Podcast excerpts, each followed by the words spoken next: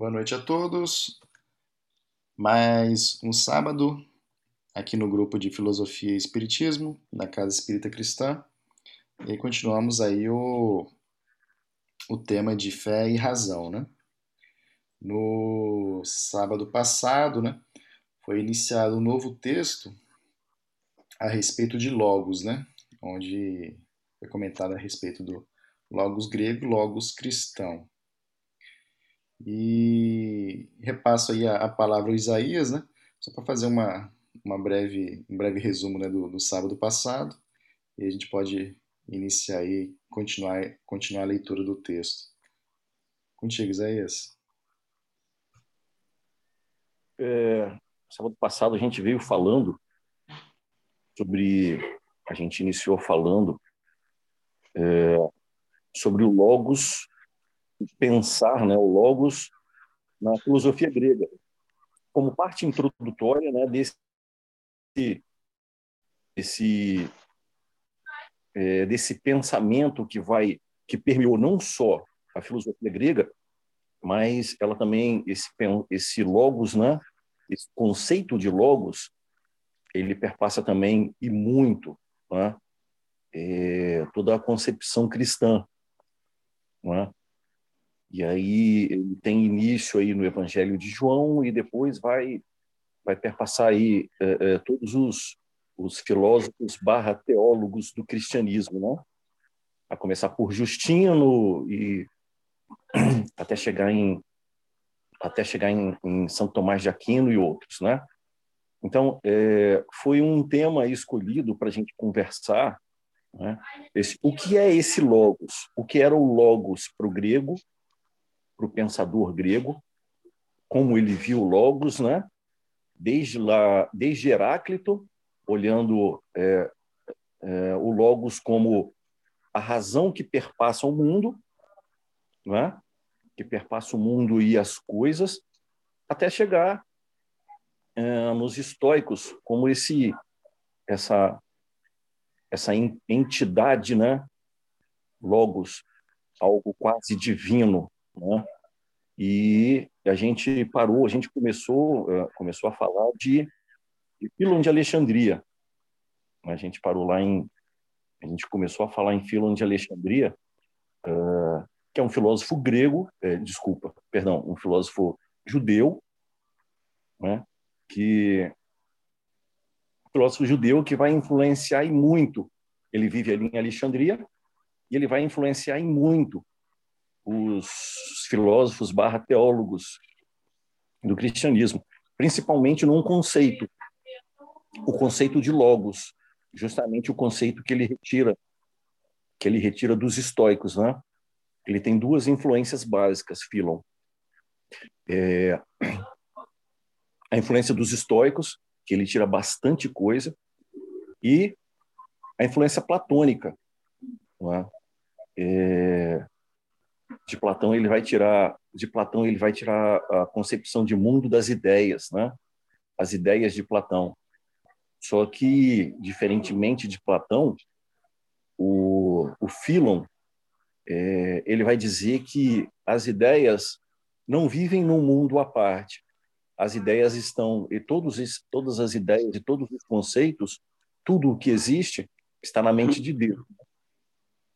E aí entra o conceito de logos que a gente depois entra o conceito de logos que a gente vai começar a olhar, tá? Então foi basicamente isso. A gente parou em Philon, ia começar a ler Philon.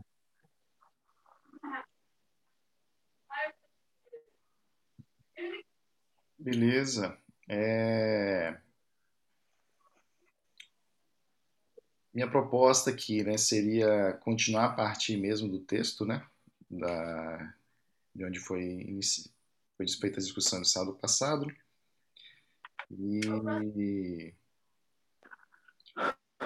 acho que só para refrescar um pouco da, da memória, né? Acho que sábado passado teve uma discussão boa, né? A respeito do, do título, né? De Filho de Deus, né? Aí, aí associando a questão do Logos, né? E aí até convido a, os demais aqui nos, nos ouve, né, escutar lá o sábado passado, né, lá que está lá no, no canal da SEC, né, da do Spotify. Bem interessante. Vamos então continuar aqui, a partir do parágrafo, para Filon. Pode ser? Sim. Beleza. É... Vou começar a ler aqui então, tudo bem, Edgar? Depois passo, distribuo a palavra entre você e Carol Isaías. Tá, tá ótimo. Continuando aqui então, né? Para Filon, o Logos é a sombra de Deus e serve como um instrumento e arquétipo em suas mãos. Essa sombra refere-se à imagem de Deus. Por isso, a imagem, enquanto arquétipo, serviu como modelo para criar o homem. Philon explica que, como a imagem foi modelada de acordo com Deus e como o homem foi modelado de acordo com a imagem, o qual então recebeu o poder e o caráter do modelo. O primeiro ser criado por Deus foi o Logos, e este auxiliou Deus na criação do mundo. Assim, o Logos, falando aqui em grego, né, mas é, em hebraico, o Devar Ir, que representa o pensamento, a vontade e a ação de Deus. Segundo Robert, Roberto Radice, para Philon, a partir de uma perspectiva filosófica, o termo logos pode algumas vezes significar a mente de Deus. André, essa, essa primeira frase em grego é to logo Kyrio, é, o logos do Senhor. Boa. E a segunda?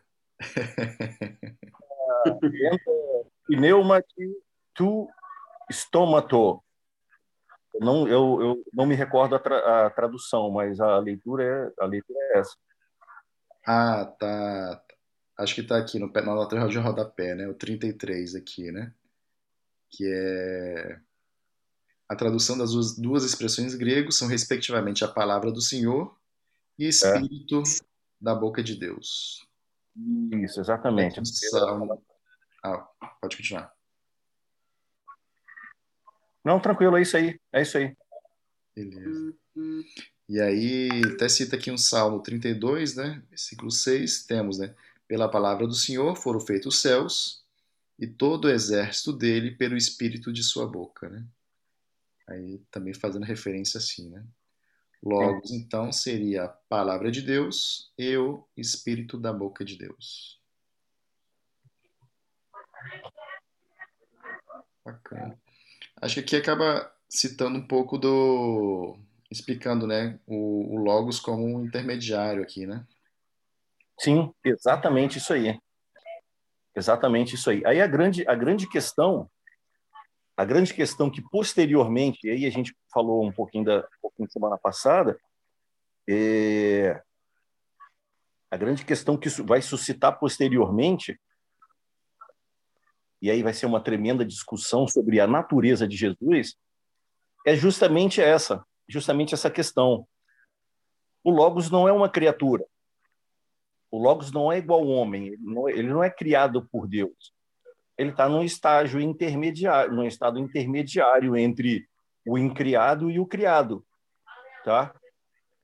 É... Então, se ele não é criado, como é que um homem que nasceu de uma mulher nasceu, viveu e morreu, pode ser o Logos, como fala no Evangelho, né?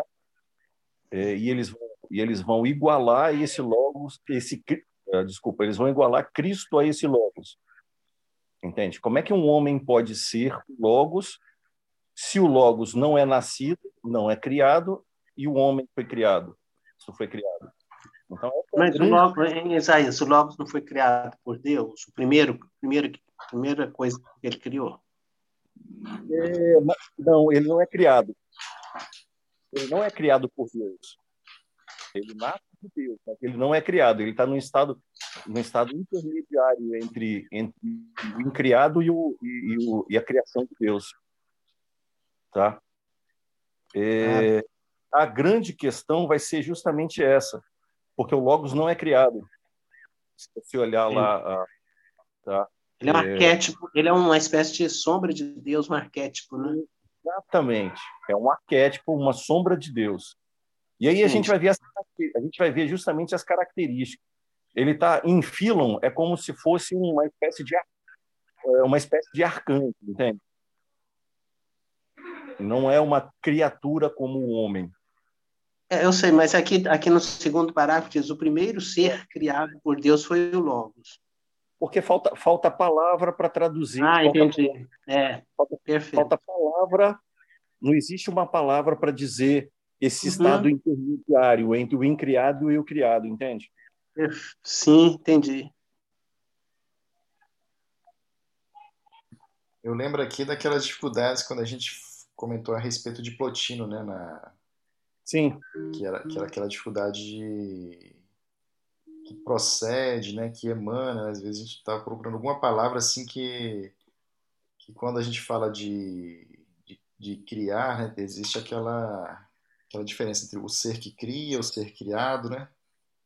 Uhum. E Assim, é, só lembrando um pouco das dificuldades também que, que a gente tem de. de eu, tô, eu, eu tô lembrando aqui também, é, no, no livro dos Espíritos, os Espíritos de vez em quando é, faziam essa observação para Kardec, né, dizendo que faltavam palavras, vocabulário para nós, para eles, eles explicarem certas coisas, né? Então, eles às vezes ficavam apertados, vamos botar assim, né, os espíritos, para falar de alguma coisa, de algum conceito, porque eles sempre falavam, né? Eles de vez em quando advertia Kardec, que falta palavras, falta vocabulário, né? Para vocês, né? Interessante. Oh. E aí, é, acho que na última, última frase aqui desse parágrafo fala assim, segundo Roberto Radice, para Philon, a partir de uma perspectiva filosófica, o termo logos pode algumas vezes significar a mente de Deus. Né? Acho que isso acaba levando também a outros paralelos, né? Quando a gente lembra, né, do, do próprio do próprio Plotino, né?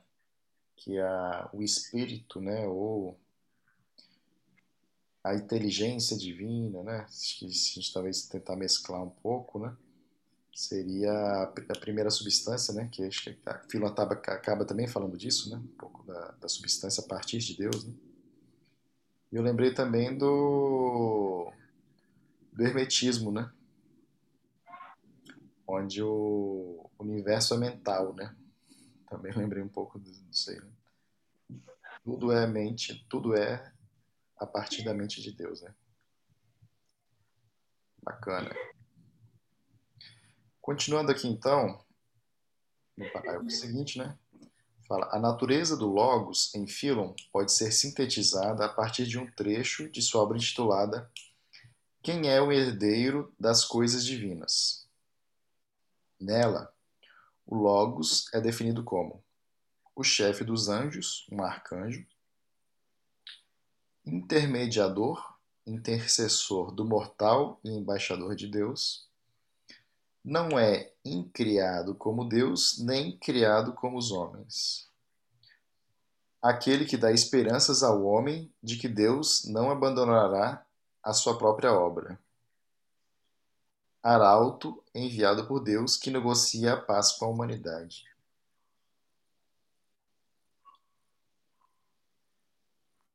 É, é estranho essa palavra aí, é estranho essa palavra negocia, né?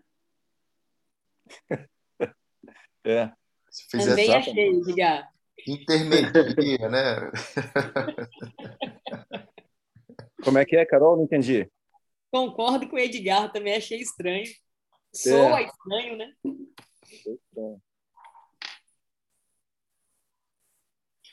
É parece que existe uma guerra entre o homem e Deus para haver negociação, né? Exatamente, mas eu acho que tem muito a ver com, com a nossa crença espírita, né, de que é uma questão de a perfeição ela acontece, né? Não é uma escolha no, do ponto de vista é, final, né? Você escolhe ao longo do processo o quanto tempo você demora para chegar, né? Mas que você chega, você chega, né?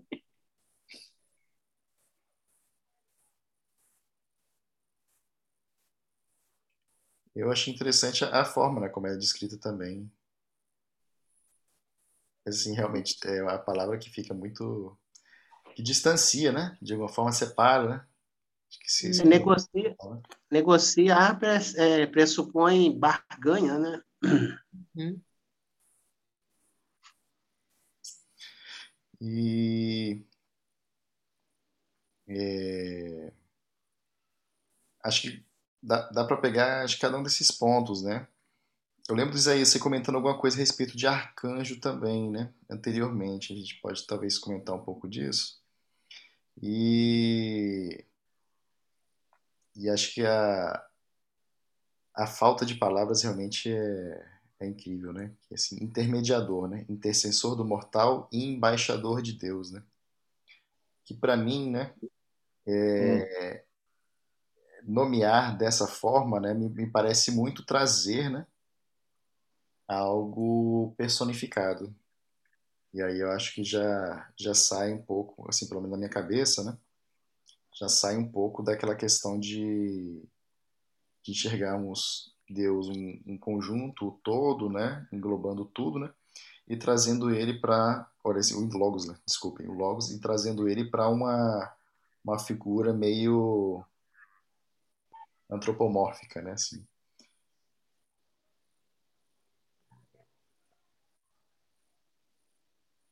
É, a grande questão de, disso tudo aí, e, e essa concepção ela vai aparecer em Plotino, é, é a concepção de que a perfeição a perfeição não se mescla com o imperfeito, tá? Então, é, aquele que aquele que é a perfeição, aquele que é o imutável, aquele que é sempre o que é e nunca deixa de ser o que é e permanece assim pela eternidade, tá? Aquele que está fora de toda temporalidade e de toda mudança, ele não se, não se mescla com a mudança, tá? Então essa é a concepção que, que perpassa a que perpassa a filosofia da época.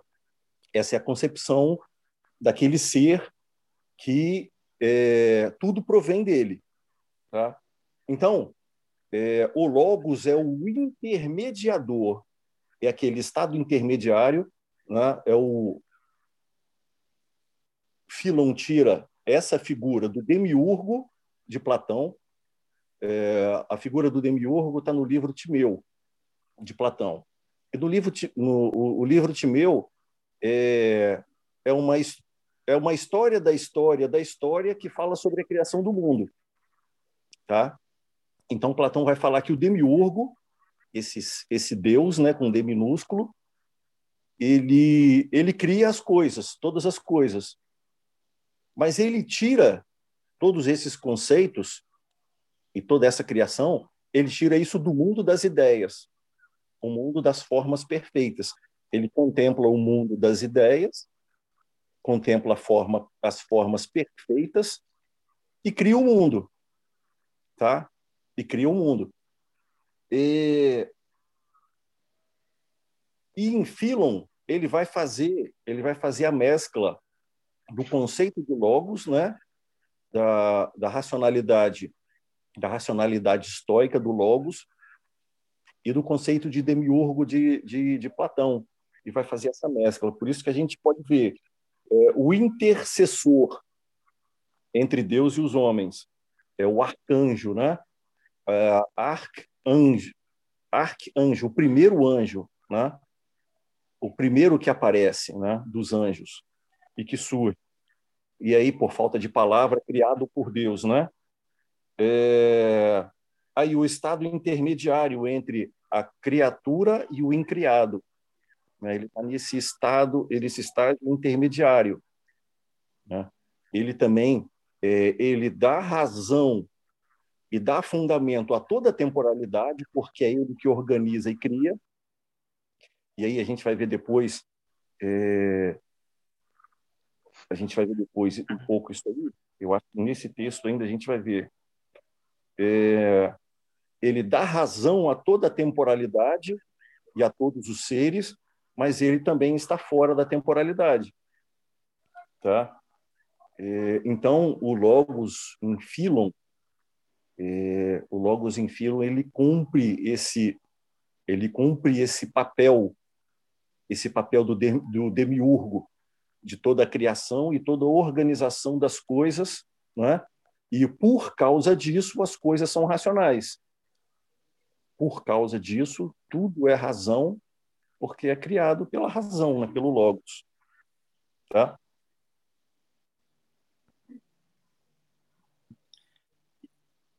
Beleza. É, pessoal, algum comentário a mais? Eu vou continuar aqui na leitura.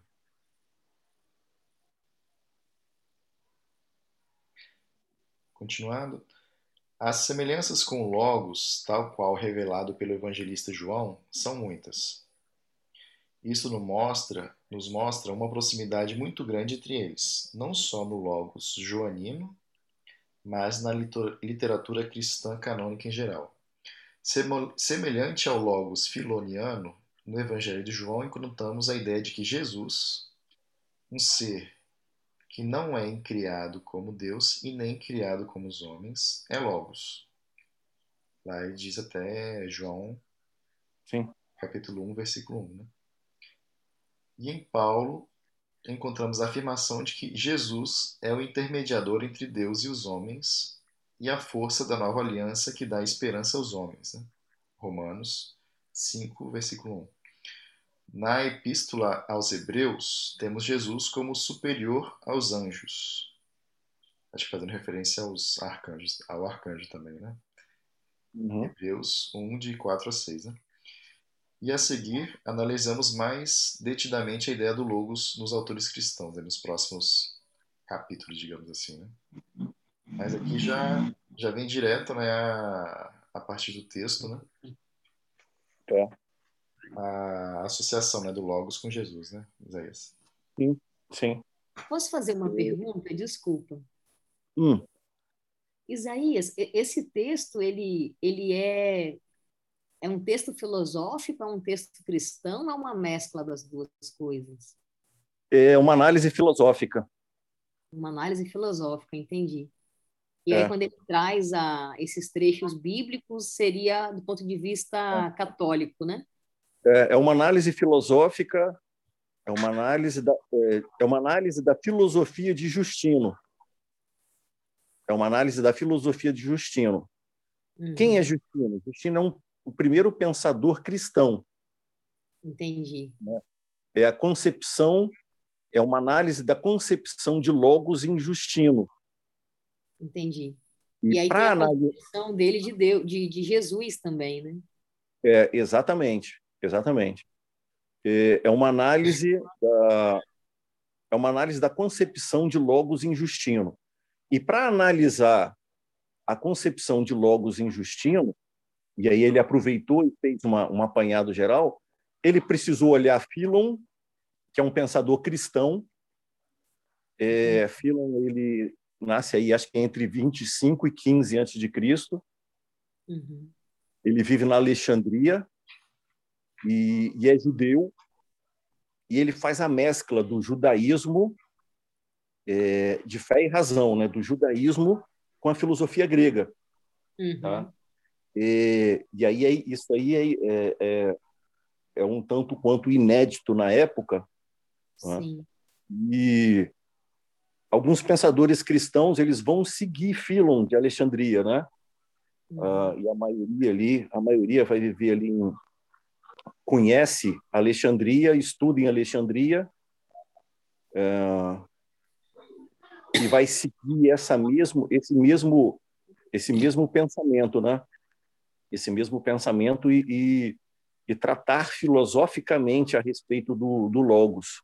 Sim. E aí já, já é, claro, é, falando, falando do logos como Jesus, né? Uhum. É. E aí ele faz uma análise. Ele faz uma análise desde Heráclito, desde os pré-socráticos, é, desde os pré-socráticos até os estoicos, né? Para justamente fundamentar essa concepção de logos e, e, que essa concepção de logos ela nasce nos gregos, nasce lá nos gregos, e ela, e ela passa e toma corpo no cristianismo. Toma corpo no cristianismo, né? Mas toma corpo no cristianismo sendo, sendo Cristo Logos, né? Uhum. Que eu, que eu fiquei pensando se ele usa o Cristo né, como um recurso didático, metafórico, para o Logos ficar mais inteligível, né? Ou se de fato ele tem essa concepção do Cristo, né? É um ser que não é incriado como Deus e nem criado como os homens, né? Como se Cristo não fosse um espírito, digamos assim, né? Uhum. É, isso aí, isso aí, Carol, é, tem a ver com, com a, a evolução do pensamento cristão. Tem a ver com a evolução do pensamento cristão. É... Até Cristo, até Cristo se tornar a segunda e aí é mais a questão é, mais a, uma questão teológico é, teológica cristã, né? Até Cristo se tornar a segunda pessoa a segunda pessoa da Trindade tem uma evolução nesse pensamento, entende? Tem um crescimento e passa pela passa também pela filosofia é, pela filosofia, discussões filosóficas, e aí a teologia vai colocar, vai igualar é, Jesus a Deus. Ele deixa de ser é, ele deixa de ser esse essa criatura, ele é homem também, mas ele é Deus. Ele é homem e Deus ao mesmo tempo. E aí vai passar das concepções de Cristo sendo homem, tão somente um homem, e, de outro lado, a argumentação dizendo que Jesus era um Deus. E ele utilizou um corpo humano, mas ele era, ele era Deus. Então, toda essa discussão da natureza de Deus, se é, desculpa, de Cristo, se é incriado, se é criado, passa justamente pela passa justamente pela concepção da pessoa de Cristo e que foi uma discussão na época e que levou ao primeiro ao primeiro concílio, né, Niceia 325, 350, que vai que vai consolidar o dogma, vai consolidar o dogma de que Jesus é a segunda pessoa da, da, da divindade, tá? É, então esse é uma, foi parte de uma discussão na época que envolveu filosofia e teologia e que culminou no, conselho, no concílio de Nicéia. Tá? É basicamente isso aí. Acho que uma coisa pode ajudar, Carol, a entender é que o, o né, ele faz uma... O Philon ele tem um papel importante, acho que talvez, e, e talvez é bom só a gente Lembrar que ele nasceu em, entre 25 a 15 antes de Cristo, não foi, Isaías? Acho que é isso, né? Foi. De 25 a 15 antes de Cristo.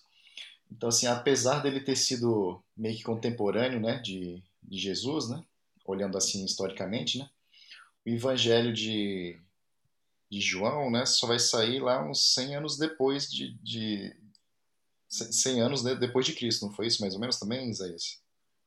É, é justamente aquilo que eu falei no começo, né? A, tanto a autoria do Evangelho de João quanto a sua datação, ela não, eles, não existe consenso.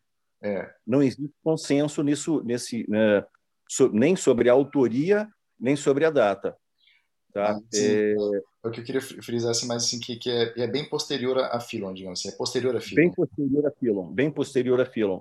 E aí, Philon, gente... o falecimento de Philon é mais ou menos em 50, uhum. 50 da, da, depois de Cristo. Né? Ele falece. E ele vive em Alexandria, ali norte do Egito. Já distante também, alguma, digamos, geograficamente. Né? E aí, Exatamente. Philon, ele, ele acaba tendo um trabalho importante, né? Que ele acho que é, se eu não me engano, Isaías vai me corrigindo, mas acho que ele é um dos primeiros a pegar os antigos textos, que hoje a gente conhece como assim o, o antigo o, o, o, Antigo Testamento, digamos assim, né? e os interpreta à luz sim, simbólica, né? interpreta à luz da, de, de, alegorias, né? E aí, dentro dessas interpretações, ele também apresenta, né, esse conceito assim do, do logos, né? Não apresenta o conceito, mas assim apresenta as interpretações do conceito, né? Logos, daí que, que daí logo abaixo, né, o acaba sendo apresentado algumas algumas características desse logos, né?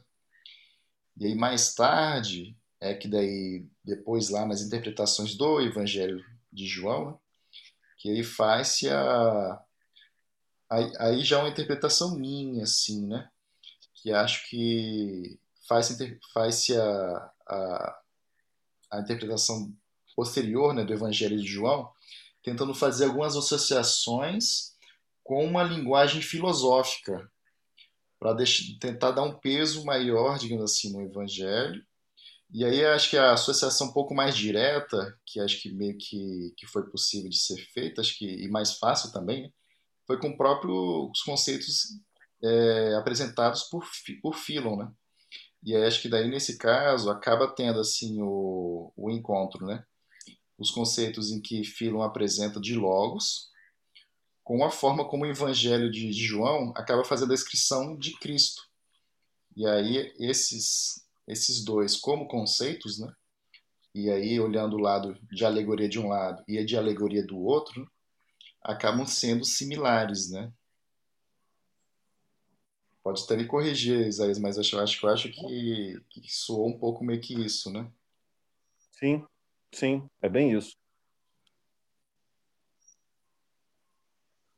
É, e isso também, isso também, toda essa, todo esse conceitual, é, todo esse conceitual do, do é justamente essa questão e isso que corrobora, é, isso que corrobora de certa forma a concepção da, da redação tardia do, do Evangelho de João é justamente todo esse todo esse conceitual filosófico que existe logo no começo do Evangelho de João, né? É, no princípio era o Verbo, o Verbo estava em Deus, o Verbo era Deus, né? É, verbo, né? É, logos. É, então essa tudo isso justifica um pouco essa a concepção da redação tardia do Evangelho, porque é um conceitual filosófico, é um conceitual filosófico que não é normal, não era corriqueiro, não era corriqueiro naquele tempo, né? Isso isso não era parte da discussão do, do vamos chamar, né, do cristão, daquele que seguia, seguia Cristo. Essa não era a preocupação primeira a, a concepção filosófica a respeito disso, né? É, isso só vai se dar mais tarde, isso só vai começar com Justino.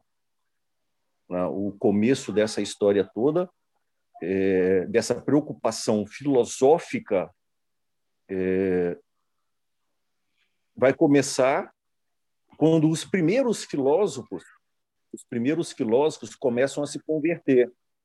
E um dos primeiros que se tem, que se tem conhecimento é Justino, e aí depois vem Atenágoras, Quadrato e vários outros.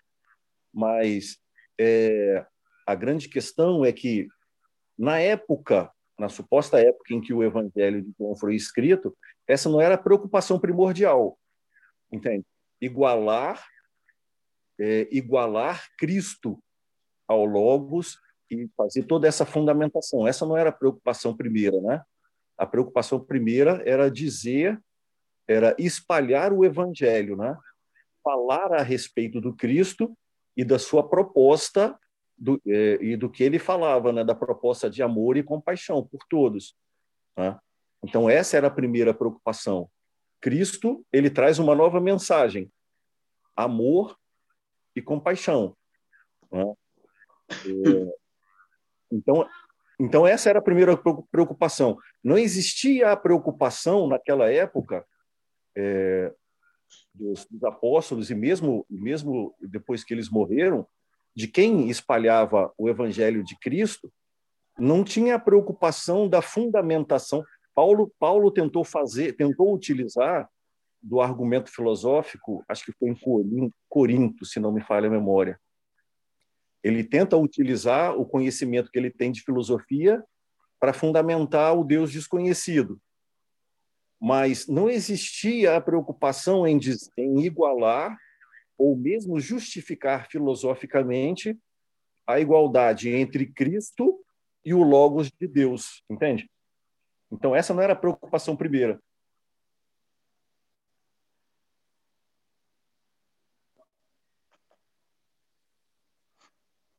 É, Isaías, foi, foi Justino que influenciou é, né, é, os padres, você falou um desses filósofos cristãos. Ele foi o primeiro. Justino foi o primeiro. Então foi ele que... Hum. Foi ele que teve assim, um papel preponderante para a formação dos padres, para aparecimento? Ele deu é, a, a, grande questão, é, a grande questão que existia entre os cristãos é que a filosofia era conhecida como uma sabedoria pagã,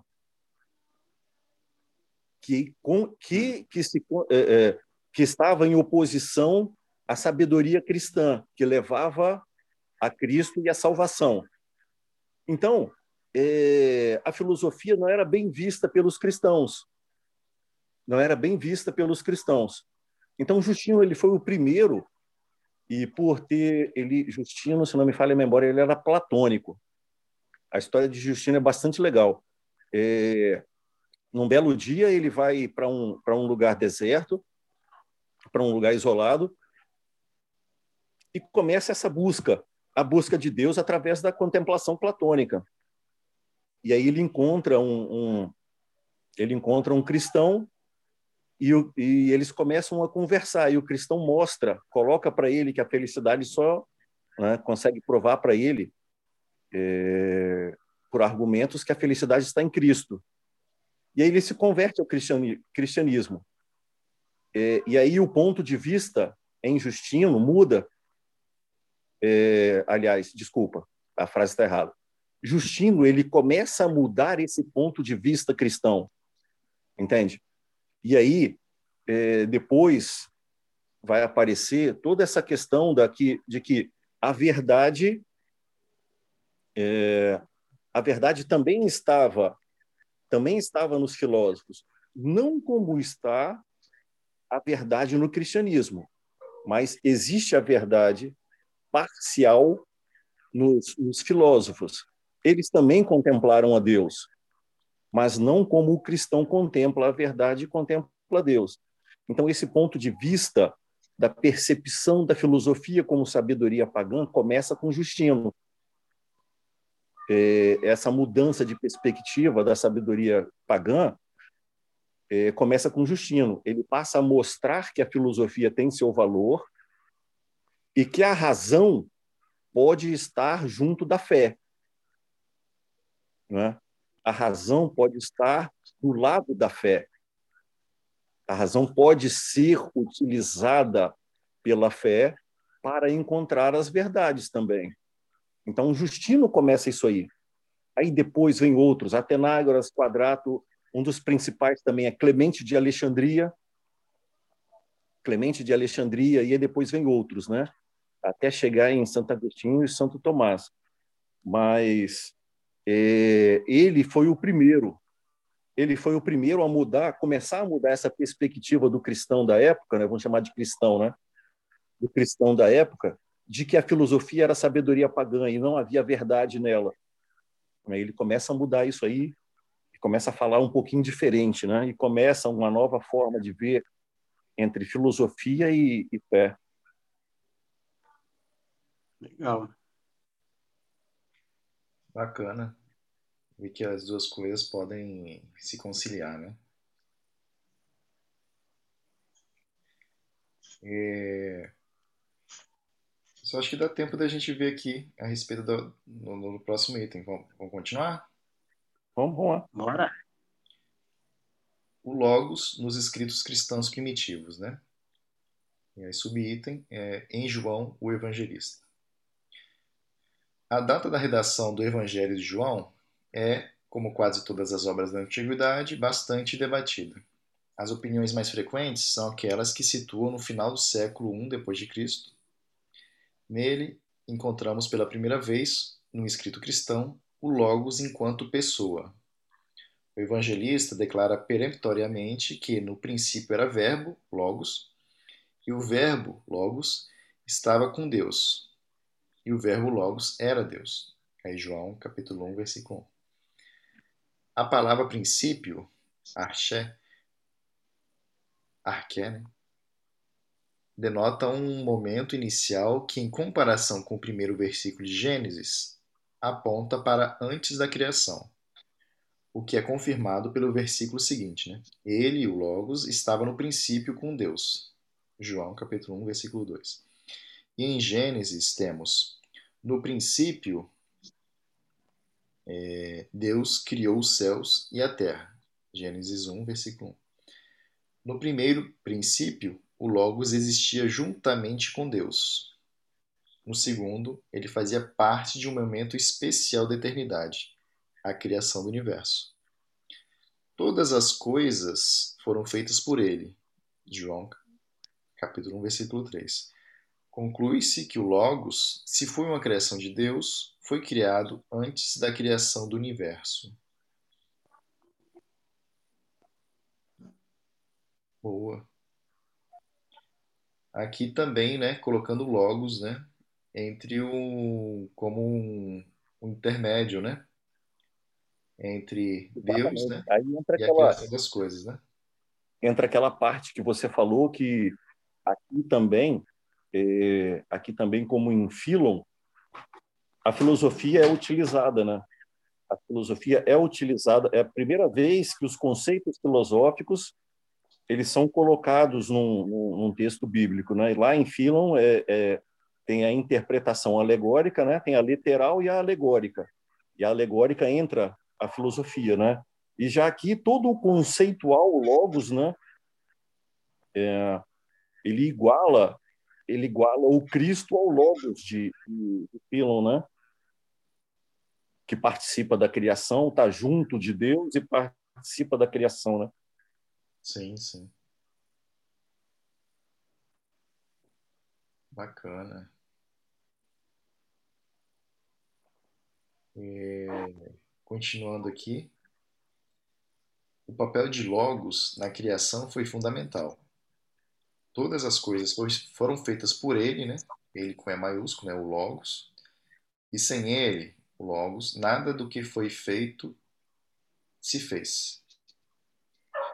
Olhando mais uma vez para Gênesis, parece que o autor associa o Logos ao poder do ato da fala de Deus. Pode-se perceber isso nas, nas expressões haja luz e houve luz, conforme fala em Gênesis, no capítulo 1, versículo 3. Ou então no, no, no seguinte versículo, né? haja uma, expansão no meio das águas e haja separação entre águas e águas. Gênesis Gênesis capítulo 1, versículo 6. Né? Ajunta-se as águas debaixo dos céus num lugar e apareça a porção seca. E assim foi. Também Gênesis. Né? E aí, entre outras citações. Né? O ato criador de Deus, suas enunciações no imperativo, revelam o Logos de Deus. Sua palavra, portanto, portanto, seu Logos, né? por um caráter performativo. Legal, aqui já meio que caracterizando, né, o, o Logos, né? Exatamente. E aí a, a gente pode perceber justamente a, a, o intuito do evangelista e todo o conceitual filosófico é, da igualdade de Cristo, a igualdade de Cristo com o Logos, né? o Logos filosófico. Todo aquele, o modelador, o organizador, aquele que participa da criação e cria todas as coisas, não é? Juntamente com Deus. E aqui ele coloca até de uma forma é, é, é, que o Logos cria. Lá em Philon, o Logos tem o papel de organizador, né, como o demiurgo. Tem o papel de organizador. Todas as ideias estão na mente de Deus e o Logos é o organizador. Tá? E aqui, aqui o Logos ele participa da criação. Ele também é o artífice da criação, né? É, ele está com Deus, está em Deus e, e no princípio a, e, e aí denota a, o caráter é, do Logos de estar fora do tempo. Ele está fora do tempo. Ele participa da criação da temporalidade, mas ele é, ele é atemporal. Tá? Ele está junto de Deus e ele cria junto com Deus. Né? Então, ele tem um papel maior do que o, o Logos, o Logos, é, o demiurgo de Platão, que é o organizador, e o Logos de Filon. E o Logos de Filon, né? Aqui ele também participa da criação, não só um modelador e não só um organizador, né? Sim, aí fica, acho que nesses dois conceitos, né, meio que permeando, né, Sim.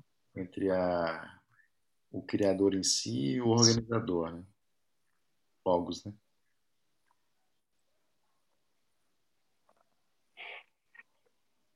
Continuando aqui, o autor do Evangelho avança e vai mais além. E o Verbo era Deus. João, né? É, capítulo 1, versículo 1.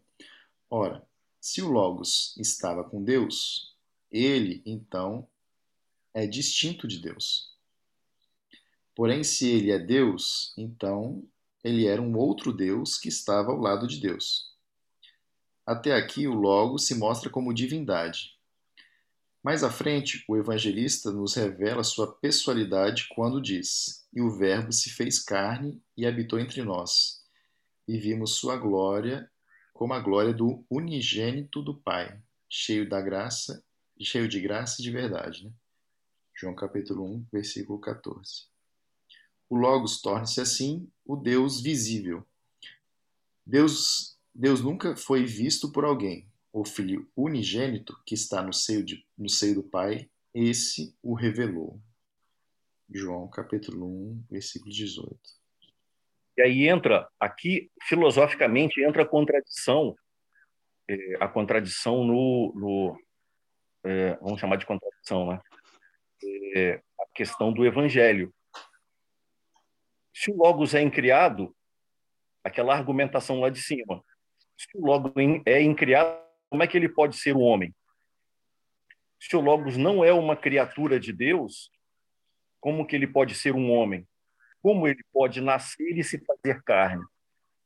Essa que foi a grande questão, a grande discussão filosófica e, e vários, várias correntes religiosas nasceram desde o gnosticismo, desde o gnosticismo é, até a concepção que considerava Jesus tão somente um homem. Tá? Então, essa foi a questão filosófica, a questão filosófica que estava por trás de toda a discussão da natureza de Cristo. Se era o Logos que se fez carne, e se era o Logos, portanto, era um Deus que se fez homem, ou se era tão somente um homem, Cristo. Nada de divino. Tão somente um, um profeta, né? Tão somente um profeta, aquele que fala em nome do Senhor, que é como os judeus o veem, não é? Os judeus o veem como um profetés, aquele que fala em nome do Senhor. É, e não existe nele a natureza divina do Logos. Tá? É, então, essa discussão ela vai perpassar dos séculos, desde o começo né, das discussões até mais ou menos 325. Tá? E esse é o fundamento. Esse é o Mas grande é... fundamento. Oi. Mas essa visão é, de, de Jesus como Logos, ela ela está só é, tá no mundo cristão, né? Porque mas se você se a gente parar para pensar, né? É, e as outras culturas, outras religiões não vê naturalmente assim, né? A gente nasceu no mundo cristão, né? Nós nós nascemos. Então para gente isso aí tem um peso grande, mas eu fico imaginando assim, sei lá, os aquelas aquelas aquelas pessoas lá do, do Oriente, né? que, que tem Buda, que tem, tem outras, né, a Índia, tem tem aqueles vários deuses, etc. Ninguém pensa nisso, né? Nessa ideia de não, Jesus. É, é, a então, isso, na verdade, está restrito a uma, uma, uma, uma, não diria uma minoria, né? mas a uma parte razoável né, da humanidade. É, acho que um pouquinho mais de um bilhão e meio, assim, mais ou menos. É, as outras religiões olham é, olham basicamente a mensagem que ele trouxe. A mensagem que ele trouxe. Tem uma história de um, de um, de um monge budista é, lá no Japão, ele tentando ele tentando falar, né, da mensagem do Buda. Aí, num belo dia, ele encontra o Sermão do Monte. Ele encontra o Sermão do Monte. E ele vai e fala para os seus alunos, mostra para os seus alunos o Sermão do Monte e fala o seguinte, ó, isso é o que eu sempre tentei ensinar para vocês e não consegui, tá? É, então, as outras religiões, elas olham basicamente o cristianismo pelo, pelo prisma da doutrina, pelo prisma da doutrina. Não importa muito essa a questão é, a questão do Cristo, se é Deus ou não, se é um espírito ou não, se é um ser extremamente evoluído ou não, não, não importa. Se ele é um Buda ou não, mas o que importa é a mensagem e qual o impacto que ela pode causar nas pessoas. Né? É. Isaías, isso é bem interessante, né? Que tantas guerras já aconteceram por conta disso, né? E aí Exatamente. o foco na mensagem resolve. Exatamente, foi aquilo que acho que uma, uma ou duas, um ou dois sábados atrás, a gente estava justamente conversando, é, conversando sobre isso aí, justamente sobre essa questão. A discussão filosófica, é, a discussão filosófica e a discussão teológica, é, no princípio, no princípio era uma, no, princípio era justificado, né? logo no começo foi justificado toda essa a, a entrada da filosofia no cristianismo, porque tinha simplesmente um caráter educador, né? um caráter educador.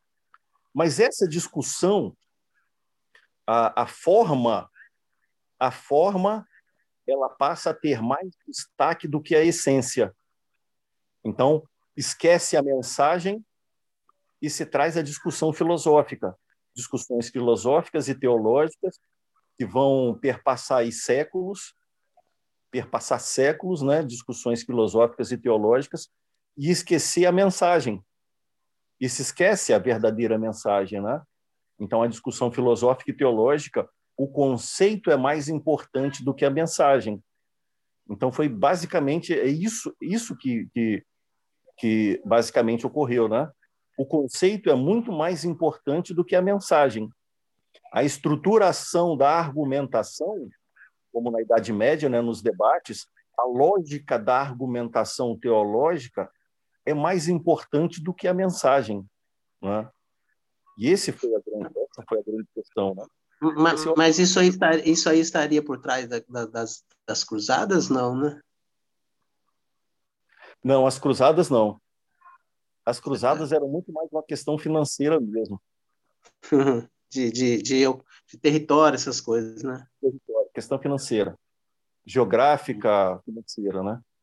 Certo. É, só corrigindo aqui, né, que é... Eu acabei botando aqui de um bilhão de cristãos, né, mas eu vi aqui no site rapidinho, né, de é. 17, tinha aproximadamente 7 bilhões de pessoas no mundo, 2 bilhões eram declarando fé cristã.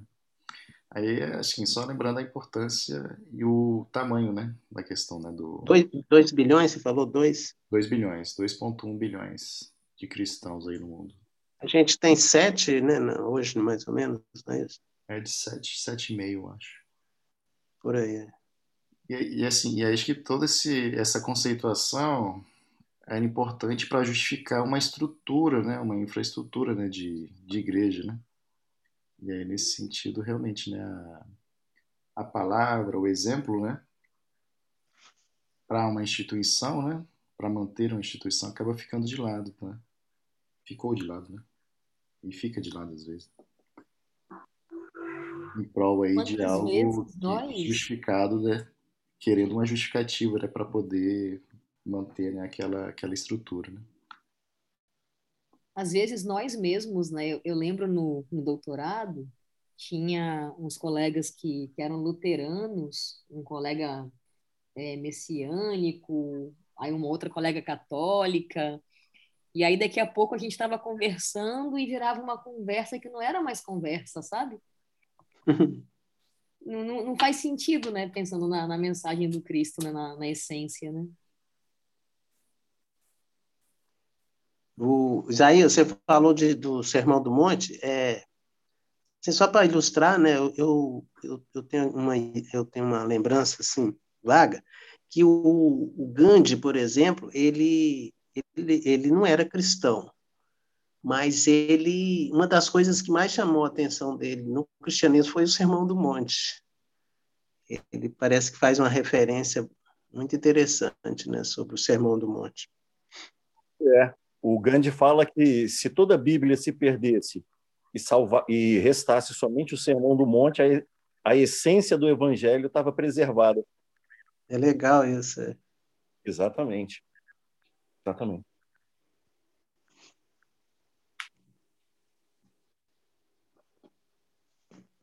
E, e aí, por aqui, por aqui a gente pode.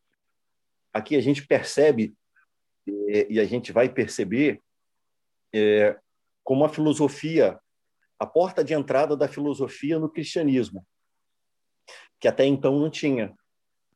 Até então era tão simplesmente é, a mensagem do Cristo, a mensagem do Cristo que era transmitida. E aqui é a porta de entrada da filosofia. É uma coisa ruim? Não, não é. Não é uma coisa ruim. Depende de como você trata. Depende de como você é, você olha a relação entre a fé e a razão. Entende? Se a estrutura passa a ser, se a sua estrutura racional passa a ser mais importante e você dá maior valor ao conceito, isso a gente não está longe no, no, no, a gente não está longe no, no espiritismo disso não, tá? A gente não está longe no espiritismo disso não. Também no espiritismo a gente pode perceber isso. Às vezes, uma codificação é mais importante do que a razão. Às vezes, um livro é mais importante do que o pensar racional. Então, isso também se dá nas outras religiões e se dá também dentro do espiritismo, né? É, então, é a porta de entrada, como eu tinha falado, da filosofia no mundo cristão. E a porta de entrada da razão juntamente com, juntamente com a fé, né? A cultura clássica dos gregos, que entra no cristianismo. E a partir daí vai se dar uma coisa que é bastante estudada, que se chama a helenização do cristianismo. Tá? A partir de, de é, a partir de Justino, vai se dar uma coisa chamada a helenização do cristianismo. Como o cristianismo, é, justamente pela justamente pelos acontecimentos históricos, né? Em 70, em 70, é, Jerusalém é destruído, o templo é destruído, ocorre a diáspora e mesmo antes disso, Paulo ele já começa a subir para a Turquia, né? começa a subir para a Turquia, Roma. Então toda aquela toda aquela partezinha da Ásia e Europa, né? Turquia, Grécia, Roma, já existia o cristianismo ali. Então, o processo histórico, o processo histórico também ele favorece essa helenização do cristianismo, né? E vai ser maior ainda quando os cristãos encontram, é, quando os filósofos encontram o cristianismo, né? E aí correntes, correntes filosóficas como platonismo que vai imperar, o platonismo ele vai imperar dentro do cristianismo. O grande exemplo do, de, de, de, de, Platão no cristianismo é Santo Agostinho. Né? Santo Agostinho. E o próprio Santo Agostinho afirma isso. nas suas confissões, né? É, mas também o estoicismo. O estoicismo vai falar muito alto dentro do cristianismo, né?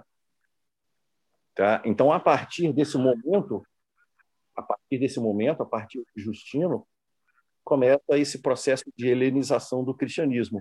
E o encontro da filosofia com o cristianismo vai ser assim é, impossível de ser parado, né?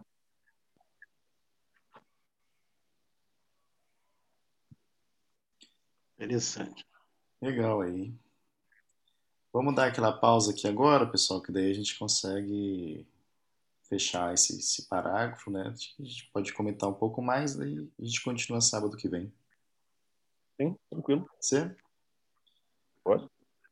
É...